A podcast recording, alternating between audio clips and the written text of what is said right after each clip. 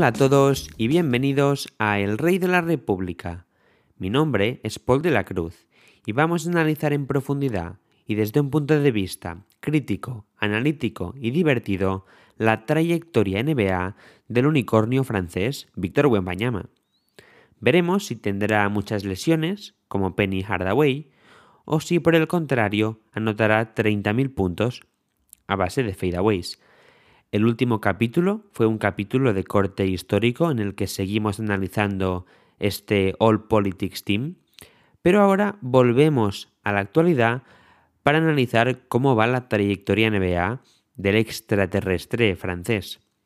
Yo creo que lo que más ha cambiado en estos últimos partidos es que Wemby cada vez está jugando más minutos como 5, como pivot, minutos en los que no están Zach Collins ni Charles Bassey en pista.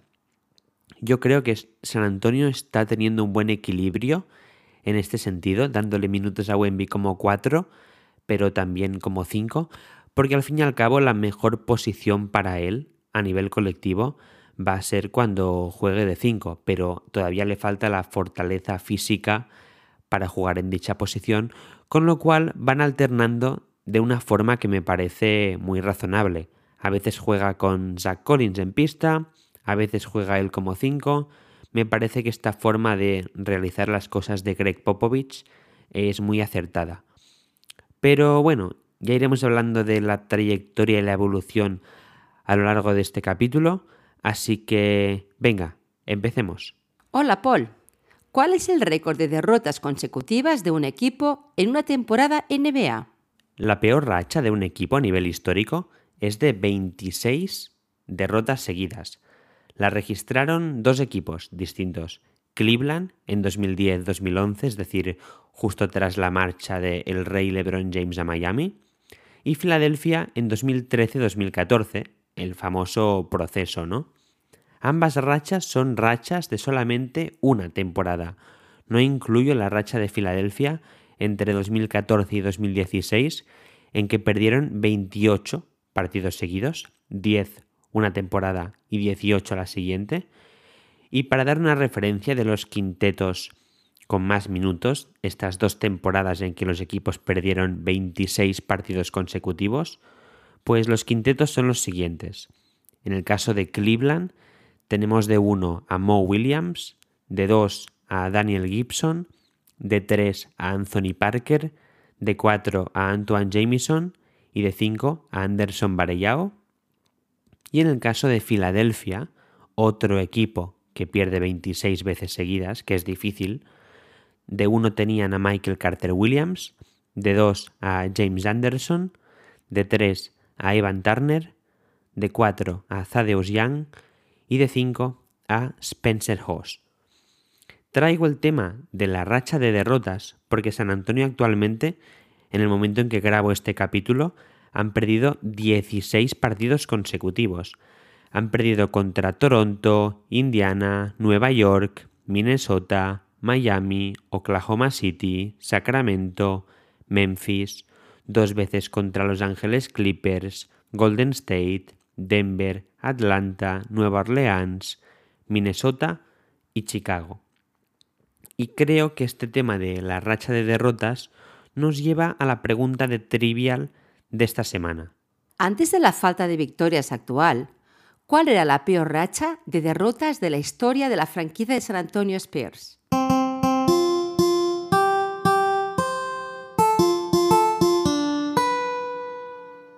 Pues antes de la racha de derrotas actual, la peor racha a nivel histórico de San Antonio Spurs era de 16. Es decir, que han igualado la peor racha de derrotas en la historia de la franquicia, que ya es decir mucho. Sin embargo, no son el peor equipo de la NBA de milagro, porque Detroit Pistons en la conferencia este tampoco lo está haciendo nada bien. ¿Hay algún artículo acerca de la racha negativa de Detroit y San Antonio que te haya parecido interesante? Sí, John Hollinger escribía en The Athletic una pieza muy interesante al respecto el 1 de diciembre de este 2023, en la que hablaba de los dos peores equipos de la NBA, Detroit en la conferencia este y San Antonio en la conferencia oeste. Y decía lo siguiente, los dos equipos de los que realmente quiero hablar son Detroit y San Antonio. Ambos llevan años en reconstrucción. Detroit está en el año 4, mientras que los Spurs están en el segundo año de una reconstrucción extrema después de tres años de una reconstrucción moderada antes. John Hollinger usaba las palabras hard y soft para hacer referencia a los dos tipos de reconstrucción de San Antonio de los últimos años. Y seguía diciendo, Detroit ha tenido cuatro recientes elecciones top 10 y las han usado con Killian Hayes, Kate Cunningham, Jaden Ivey y Osar Thompson. Todas ellas eran elecciones defendibles en su momento si te fijabas en rankings de expertos del draft, pero ninguno de ellos se ha convertido en un jugador top 10 en su posición, y mucho menos en una pieza central del proyecto a largo plazo. Y seguía diciendo John Hollinger, los Spurs, a primera vista, no parece que estén en una situación tan desesperada. Después de todo, San Antonio ya tiene su salvador, Víctor Buenbañama, gracias a la lotería. Por otro lado, siguen siendo terribles. ¿No es eso todavía más deprimente de algún modo? Y no es solo que los Spurs sean malos. Como Detroit, San Antonio está trabajando en una racha de derrotas de dobles dígitos. A diferencia de Detroit, muchos de sus partidos ni siquiera han sido igualados. San Antonio ya ha perdido por diferencias de 40, 41, 21, 36 y 25. Punto y coma. Los Spurs solo han jugado 16 partidos. Recuerdo que esa fecha 1 de diciembre. Para añadir un poco de contexto, yo añadiría que la derrota de 40 puntos es contra Los Ángeles Clippers, la de 41 puntos contra Indiana Pacers, la de 21 puntos contra New York Knicks, la de 36 puntos contra Oklahoma City Thunder y la de 25 puntos contra Los Ángeles Clippers también. Lo digo para que nos situemos y sea más fácil recordar los partidos en los que San Antonio no fue para nada competitivo. Y seguía escribiendo John Hollinger. Son número 28 en ataque, número 27 en defensa, y últimos en net rating con un vergonzoso menos 11,8, que sería la quinta peor marca histórica de mantenerla. Sacan de titulares a dos jugadores de 7 pies y juegan con Jeremy Sohan fuera de posición. Evidentemente está jugando de base. San Antonio está realizando el experimento Point Sohan, ¿no? Pues dice John Hollinger, juegan con Jeremy Sohan fuera de posición por su creencia en el potencial defensivo de ese quinteto, pero los datos de protección de aro son simplemente promedio, con todo lo demás siendo terrible. Los Spurs son últimos en el porcentaje de tiro de campo efectivo del rival con 58,1% y, a pesar de que la mala suerte del triple rival pueda tener algo que ver con eso, los rivales están tirando 39,7% de larga distancia, los Spurs son número 25 en tiros de 2 del rival. Además, el problema lo tienen en ataque estático, donde uno pensaría que el tamaño de los Spurs les daría una ventaja. Los números de transición defensiva de San Antonio son respetables, según Cleaning the Glass, pero los Spurs son últimos en eficiencia defensiva en ataque estático. Esto es lo que decía el experto John Hollinger al respecto. Hablaba de más cosas, pero tampoco quería realizar un podcast pura y exclusivamente leyéndolo traducido en dicho artículo en The Athletic. Y la verdad es que creo que tiene toda la razón.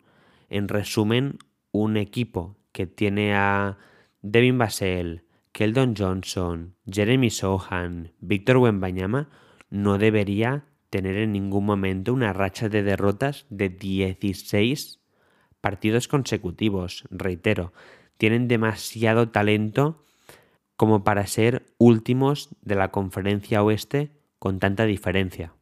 ¿Cómo ha jugado San Antonio en Clutch Time? ¿Ha habido algún partido más igualado que te gustaría analizar con mayor profundidad? Como acabamos de ver, San Antonio no ha jugado muchos partidos igualado. Ha habido auténticas palizas que han recibido. Pero sí que me gustaría analizar un par de partidos en los que ha habido clutch time porque han sido más igualados. Me voy a centrar en las posesiones a nivel ofensivo y clasificaré dichas posesiones según sean buenas o malas, con independencia de si acaban anotando o no acaban anotando. Empezaremos con la definición de clutch time de la NBA, 5 puntos o menos a falta de 5 minutos o menos del final del partido. Y si la posesión es buena, la llamaremos monárquica, mientras que si es mala, la llamaremos una posesión anárquica. Vale, buena idea. Así seguiremos con la temática del podcast de la realeza. Empecemos con este análisis. Venga. En este momento, en el partido contra Atlanta en Clutch Time, están en pista Trey Jones, Julian Champagny, Jeremy Sohan, Víctor Wembanyama y Zach Collins. Faltan 5 minutos para que termine el partido y el resultado es 121 a 117 a favor de Atlanta. Atlanta, por su parte, tiene en pista a Trey Young, DeJounte Murray, Bogdan Bogdanovich, DeAndre Hunter y Clint Capella. En la primera posesión, Trey Jones sube el balón y están en formación de cuernos. Zach Collins y Víctor Wembanyama están en los codos y Jeremy Sohan y Julian Champagny en las esquinas. Recibe el balón Zach Collins y pocos segundos después la jugada termina con un aclarado para Víctor Wembanyama después de que Trey Jones y Julian Champagny realicen cortes. En dicho aclarado, Víctor Wembanyama es defendido por Clint Capella, y este último consigue tocar con la mano el balón de tal modo que DeAndre Hunter casi consigue un robo de balón. Sin embargo, al final el balón acaba en manos de Zach Collins en la zona de 45 grados, en el perímetro, a falta de tan solo 4 segundos de que termine la posesión. Tras esta situación de caos, diría yo, Zach Collins encuentra a un Víctor Wembanyama liberado en la zona de 45 grados opuesta para un triple que se termina quedando corto. Y yo esta posesión la calificaría como posesión anárquica de tal modo que es una posesión negativa.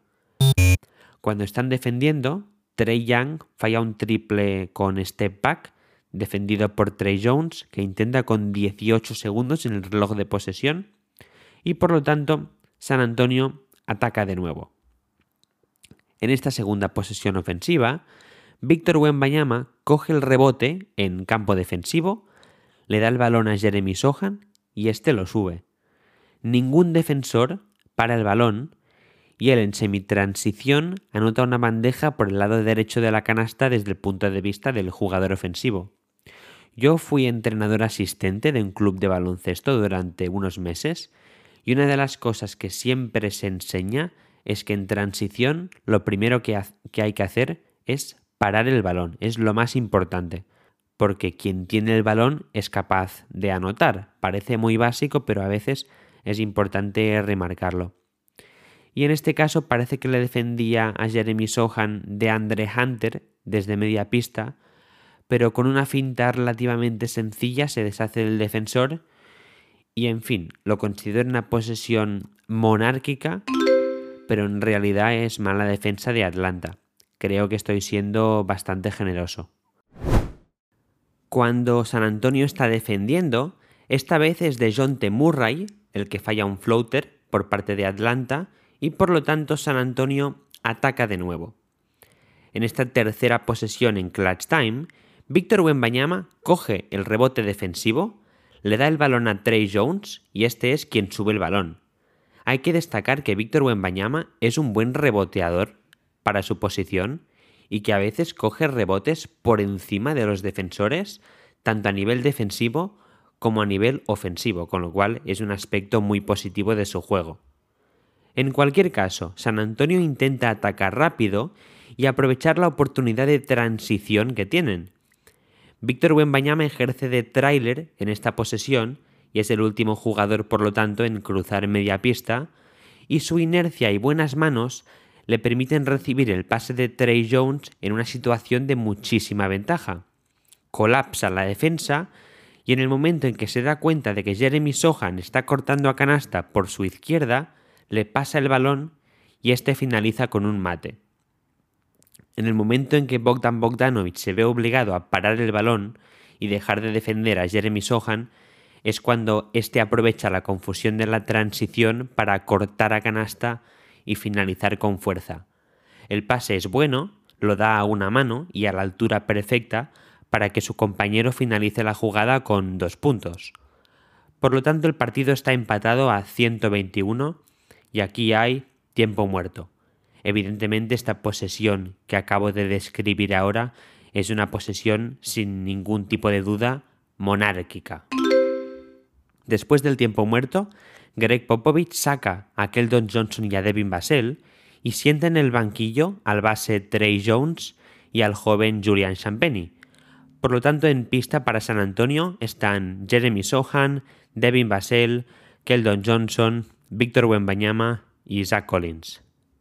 Cuando están defendiendo, el maestro del pick and roll Trey Young conecta a la perfección con su compañero Clint Capella para un alley francamente muy bonito, y por lo tanto San Antonio ataca de nuevo, pero ahora pierde de dos puntos, 123 a 121.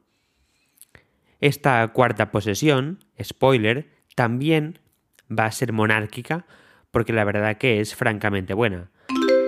San Antonio ejecuta lo que se llama un double drag en transición, que son dos bloqueos. Jeremy Sohan maneja el balón, amaga el tiro y decide penetrar a canasta. La presencia de Clint Capella hace que se vea obligado a pasar el balón a la esquina, que está a su derecha, donde está situado Zach Collins, y en ese momento Zach Collins le intenta pasar el balón a Keldon Johnson, que está en la zona de 45 grados en el perímetro. Sin embargo, de John T. Murray intercepta el pase y casi provoca un robo de balón. Al final, sin embargo, Keldon Johnson consigue hacerse con el balón, le pasa el balón a Jeremy Sohan, que está en la pintura, y a este le realiza una falta de Andre Hunter. Jeremy anota los dos tiros libres que, por supuesto, lanza utilizando solamente su mano derecha, como ya es costumbre en él, es su rutina de tiros libres, y el partido, por lo tanto, vuelve a estar igualado. Cabe destacar que el motivo principal de que esta posesión un poco caótica, diría yo, sea monárquica, es el hecho de que empiezan a atacar muy pronto en la posesión, y eso les da margen de error. Es algo que, por ejemplo, los Indiana Pacers con Tyrese Halliburton realizan a la perfección, el empezar el ataque con 20, 21, 22 segundos incluso en la posesión.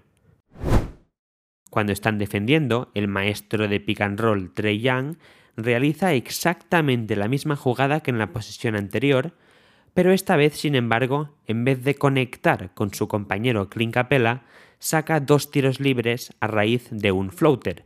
La falta es de Jeremy Sohan, Trey Young anota los dos tiros libres y Atlanta vuelve a estar por encima en el marcador 125 a 123. San Antonio ataca de nuevo. En esta quinta posesión hago otro spoiler para decir que es una posesión de tipo anárquico.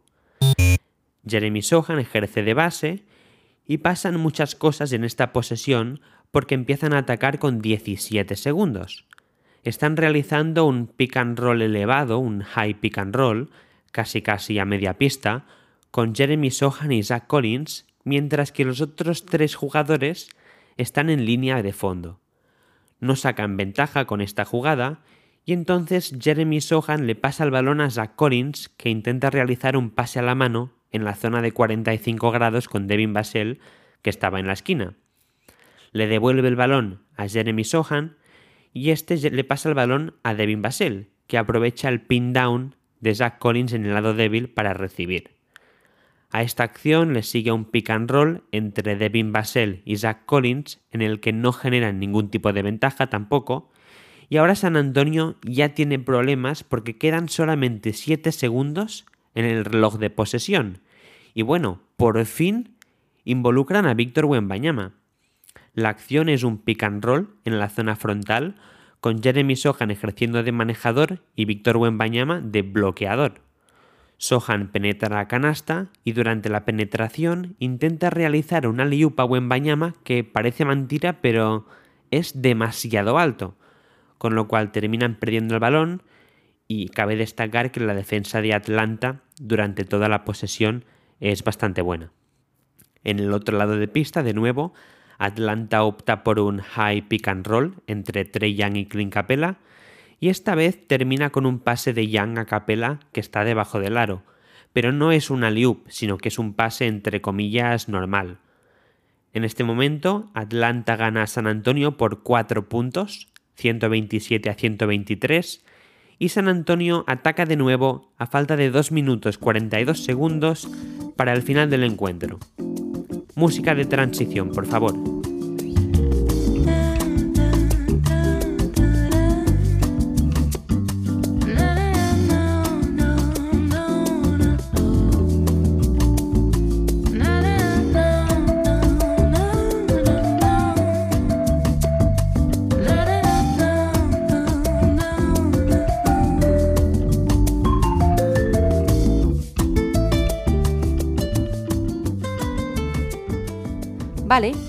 Pues de momento, de cinco posesiones ofensivas ha habido dos posesiones anárquicas y tres monárquicas. Sigamos con el análisis. Vayamos ahora con la sexta posesión ofensiva de San Antonio en Clutch Time. En esta acción, Jeremy Sohan sube el balón e involucra a Devin Vassell y Zach Collins. Keldon Johnson y Víctor Wembanyama, por otra parte, están situados cada uno en una esquina. Zach Collins recibe el balón en el codo, en poste alto, mientras que Jeremy Sohan le pone un bloqueo a Devin Vassell para que éste pueda recibir el pase a la mano de Collins y atacar el aro con cierta inercia. Zach Collins continúa en el pick and roll, mientras que Devin Vassell ataca el aro. Parece que tiene una bandeja, pero la presencia defensiva de Clint Capella le obliga a pasar el balón en el último momento y esto provoca una pérdida de balón en un momento crucial del partido. Sadik Bey roba el balón y Atlanta ataca en transición. A esta posesión la he catalogado como anárquica porque como digo terminan perdiendo el balón.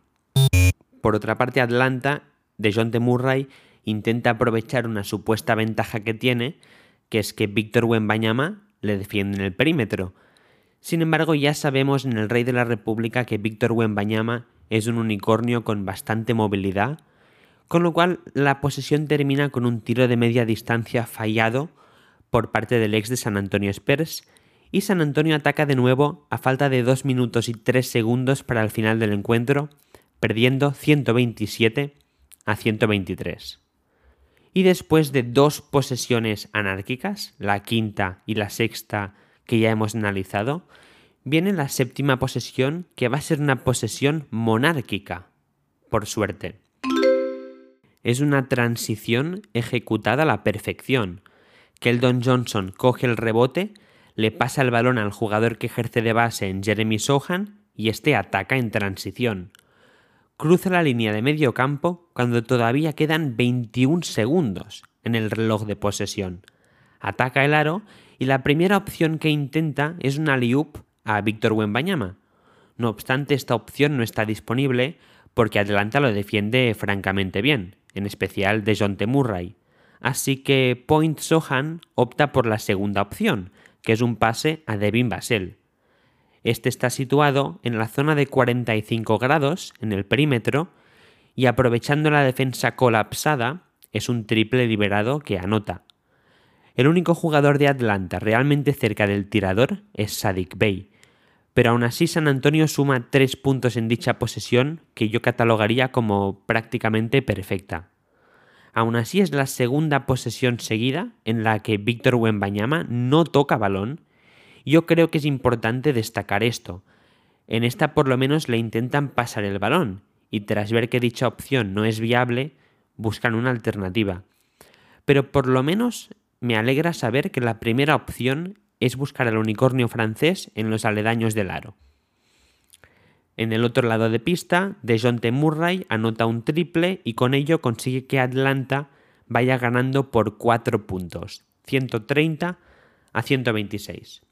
San Antonio, por lo tanto, ataca de nuevo. La octava posesión de San Antonio en Clutch Time es la siguiente. Jeremy Sohan sube el balón y le da un pase a la mano a Devin Basel. Víctor Wembanyama le pone un bloqueo y, pese a que contempla la opción de atacar el aro, decide pasarle el balón al francés que está situado en la línea de triple en la zona de 45 grados. Rápidamente le pasa el balón a Jeremy Sohan en la zona de poste bajo y defendido por Clint Capella, Sohan encuentra a Collins en el interior de la pintura y este finaliza con una bandeja en zona restringida. Es un buen corte por parte del pivot y tengo claro que no es la jugada que tenían pensado realizar los Spurs, pero la verdad es que funciona bien y yo lo catalogaría como una posesión monárquica.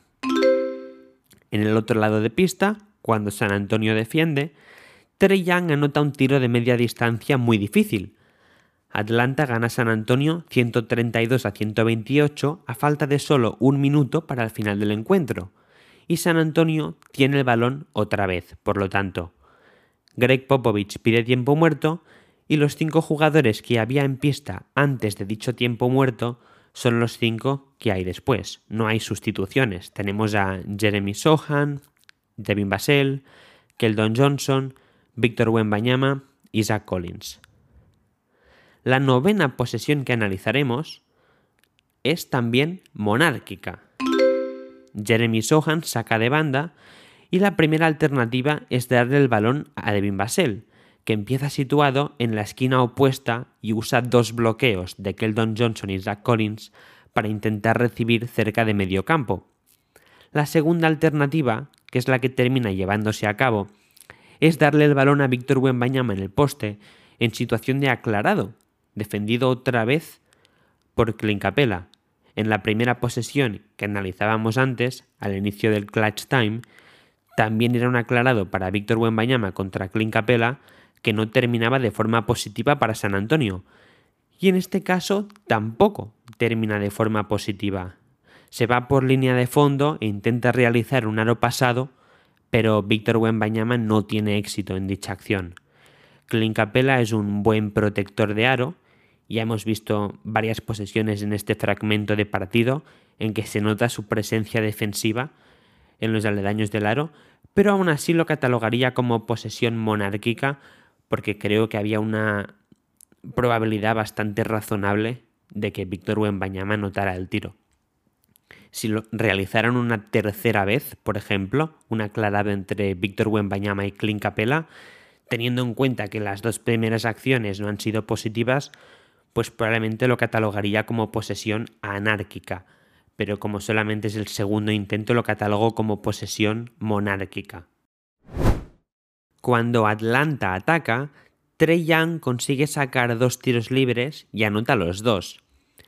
Greg Popovich entonces pide tiempo muerto con un resultado de 134 para Atlanta y 128 para San Antonio. Vuelven a estar en pista los mismos jugadores que antes después del tiempo muerto. Y ahora toca analizar la décima y última posesión de Clutch Time en este partido contra Atlanta. Y es una posesión monárquica.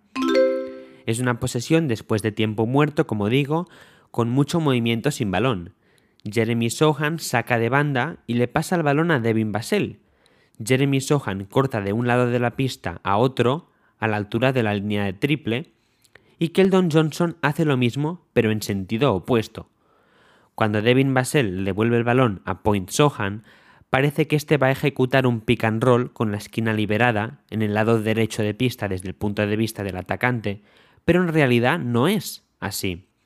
Lo que ocurre es que Zach Collins le pone un bloqueo a Devin Basel en la parte frontal del perímetro y luego Zach Collins corta canasta y recibe una falta por parte de Bogdan Bogdanovich. Durante esta posesión, Víctor Wembanyama empieza ubicado en el dunker spot, en poste bajo, en la parte derecha de pista, y luego se mueve hacia el lado izquierdo de la pista desde el punto de vista del atacante. no toca el balón en toda la posesión, pero hay variantes de la jugada en que estoy seguro de que podría haber tocado el balón, evidentemente.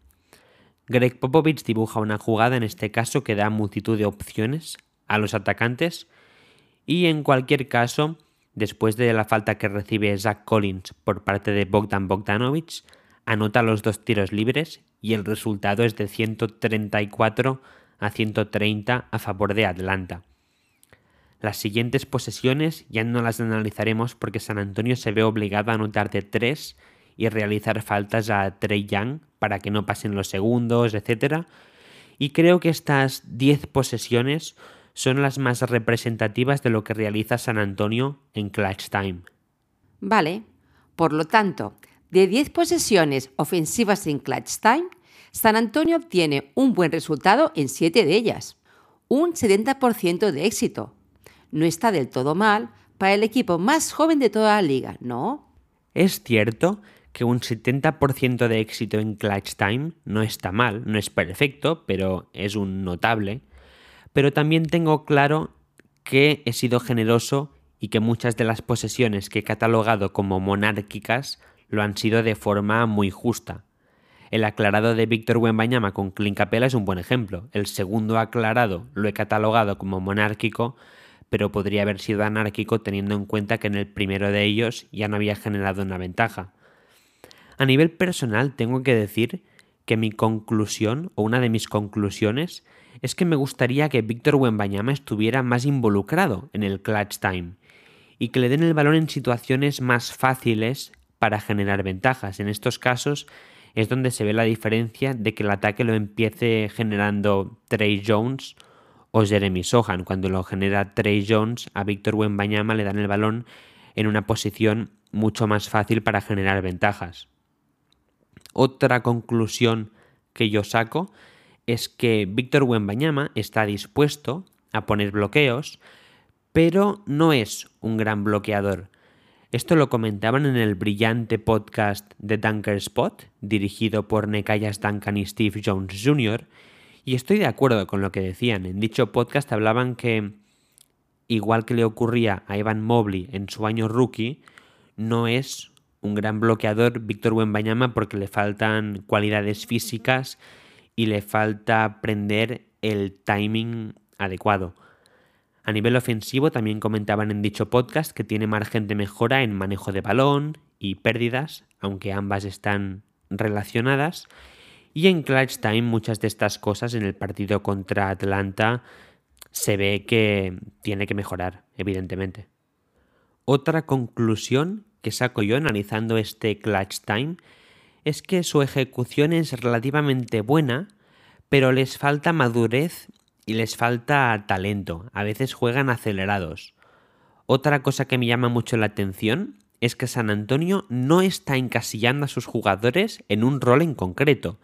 Tanto a Víctor Wembanyama como a Devin Basel o Keldon Johnson les están dejando jugar de forma libre, les están dando libertad y margen de maniobra para que ellos mismos descubran sus fortalezas y descubran sus debilidades. Quizás incluso les están dando demasiada libertad porque como comentamos llevan 16 derrotas consecutivas.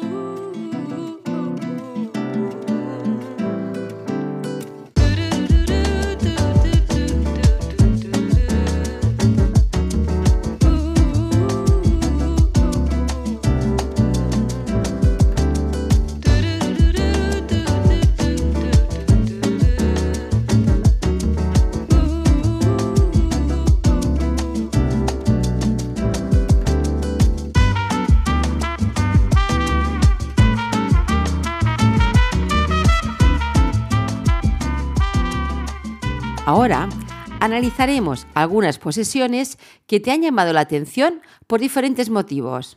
Sí, vamos a analizar cinco posesiones que me parecen dignas de mención porque ocurre algo que creo que es interesante. Las dos primeras tienen que ver con el potencial pasador de Víctor Wembanyama. Realiza lo que se llaman asistencias de hockey en Estados Unidos, que no es el pase que deriva en canasta, sino que es el pase que deriva en pase, que deriva en canasta. La primera de ellas ocurre contra Atlanta Hawks en el último cuarto del partido tan igualado que comentábamos antes. San Antonio va ganando de 3 puntos a falta de 11 minutos y 14 segundos de que termine el partido. Y en dicha posesión, Chedi Osman le pasa el balón a Víctor Wembanyama en el poste y Chedi Osman corta del lado fuerte al lado débil. De tal modo que hay un aclarado entre Víctor Wembanyama y Bogdan Bogdanovic. Evidentemente tiene la ventaja por tamaño.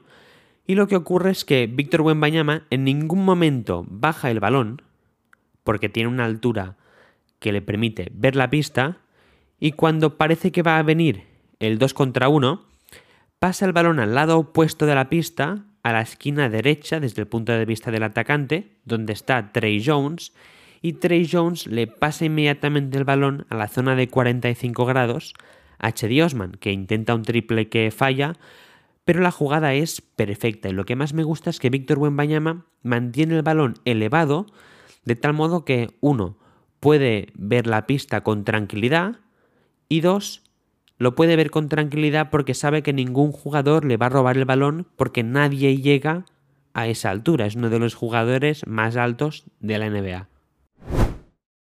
Y la segunda posesión, de corte bastante similar, ocurre en el partido contra Chicago, en el tercer cuarto, a falta de 10 minutos y 17 segundos de que termine dicho periodo.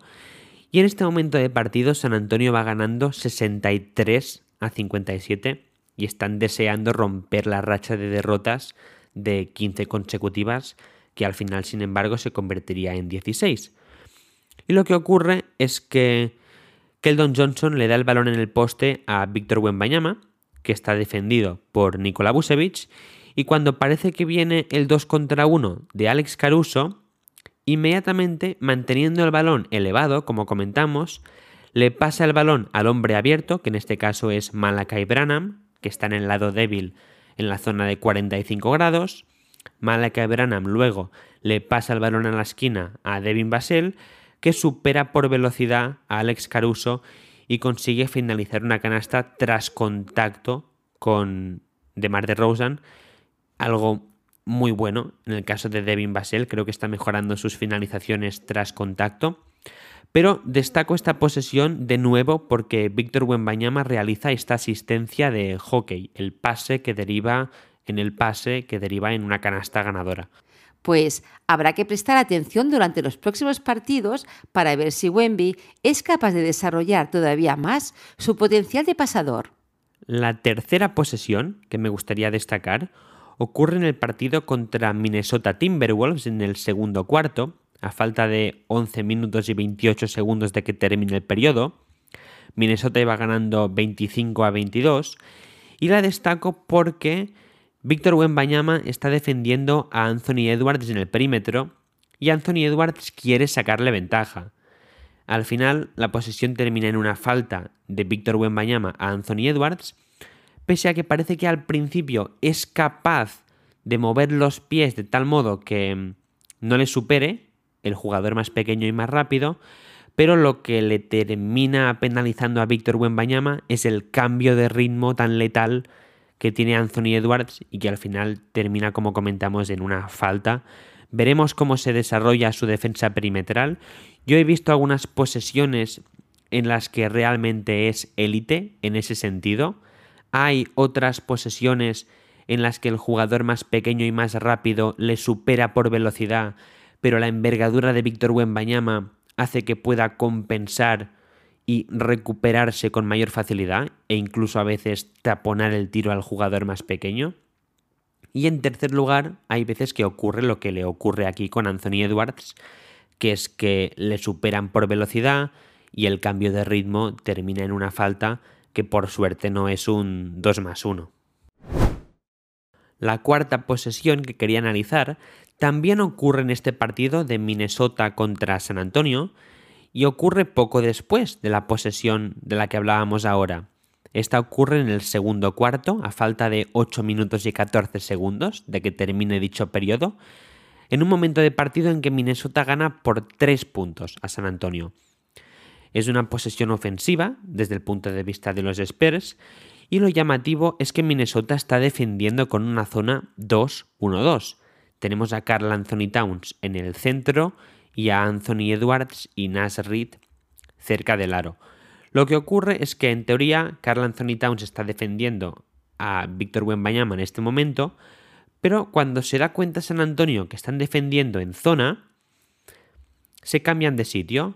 Víctor Wembanyama pasa a estar en los aledaños del aro y Chedi Osman hace lo que se llama un flash, es decir, en la zona de tiro libre aparece para que Trey Jones, que está situado en la zona del logo, le pueda realizar un pase. Y hay una confusión por parte de Minnesota, porque en teoría están en zona, pero claro, en este momento hay una desventaja cerca del aro porque Anthony Edwards está defendiendo a Víctor Wembanyama y la diferencia de tamaño es muy evidente. Y Carl Anthony Towns y Anthony Edwards tienen una pequeña confusión, de tal modo que al final lo que ocurre es que Trey Jones le pasa el balón a Devin Vassell en la zona de 45 grados del lado izquierdo de la pista, y Devin Vassell encuentra el mismatch, le pasa el balón a Víctor Wembanyama, que anota unos dos puntos muy fáciles. Lo que más me llama la atención de esta posesión es lo bien que detecta San Antonio la zona 2-1-2 y cómo atacarla. Por último, te gustaría destacar un recurso que parece que Víctor Wembanyama ha añadido a su repertorio, ¿no es así? Sí, esto me alegra mucho porque ya comentábamos antes que San Antonio Spurs y Greg Popovich le está dando mucha libertad a sus jugadores para ver qué funciona, qué no funciona, dónde se sienten más cómodos, dónde no se sienten tan cómodos y este exceso de libertad quizás es el que ha derivado en 16 derrotas consecutivas. Es un equipo joven que se está descubriendo, todavía no tiene una identidad como tal, lo que más me llamaba la atención del clutch time o una de las cosas más llamativas era el hecho de que no tenían una acción a la que recurrir constantemente. Ves partidos de Denver y Denver tiene clarísimo lo que va a ejecutar en clutch time. Seguro que las jugadas que dibujan tienen un nombre y ya saben identificarlas y saben ejecutarlas a la perfección, de forma quirúrgica. Pues en el caso de San Antonio, un equipo joven, el equipo más joven de la liga, no es el caso. Así que me gusta ver cuando algún jugador ha adquirido un nuevo recurso que parece que le funciona. Y es el caso de Víctor Wembanyama con lo que llamaremos el spin. Es un giro que realiza en algunas ocasiones cuando tiene un mismatch. Y en esta posesión que traigo ahora del tercer cuarto, a falta de tres minutos de que termine el periodo contra Chicago, lo realiza a la perfección. Es una jugada en que tiene a Torrey Craig defendiéndole y se deshace de él con un giro de tal modo que uno es capaz de deshacerse de su defensor, está en los aledaños del aro y como es un pivot que tiene buenas manos, es capaz de coger el pase a la perfección de Zach Collins y anotar una canasta fácil. En este partido contra Chicago Bulls hubo otra posesión en que a Andre Drummond le hizo lo mismo, porque Andre Drummond es un jugador que también puede jugar de 5, pero es mucho más pesado y mucho más lento. Y Víctor Wembanyama superaba por velocidad a su defensor un par de veces en este partido con este giro o este spin que es muy llamativo de ver porque parece que un jugador con su tamaño y su envergadura parece que sea imposible que se pueda mover como un bailarín de ballet, prácticamente. Veremos si cada vez se siente más cómodo con este spin, pero yo creo que sí, creo que es un recurso que va a poder usar cuando esté jugando de 4 o esté jugando de 5 y además es un recurso muy versátil, le puede servir cuando le está defendiendo un jugador más pequeño de forma muy física, como en el caso de Torrey Craig, o cuando le está defendiendo un 5 de corte mucho más lento y más pesado, y por lo tanto le puede superar por agilidad y velocidad. Me parece un dato muy interesante este spin. Veremos cómo evoluciona.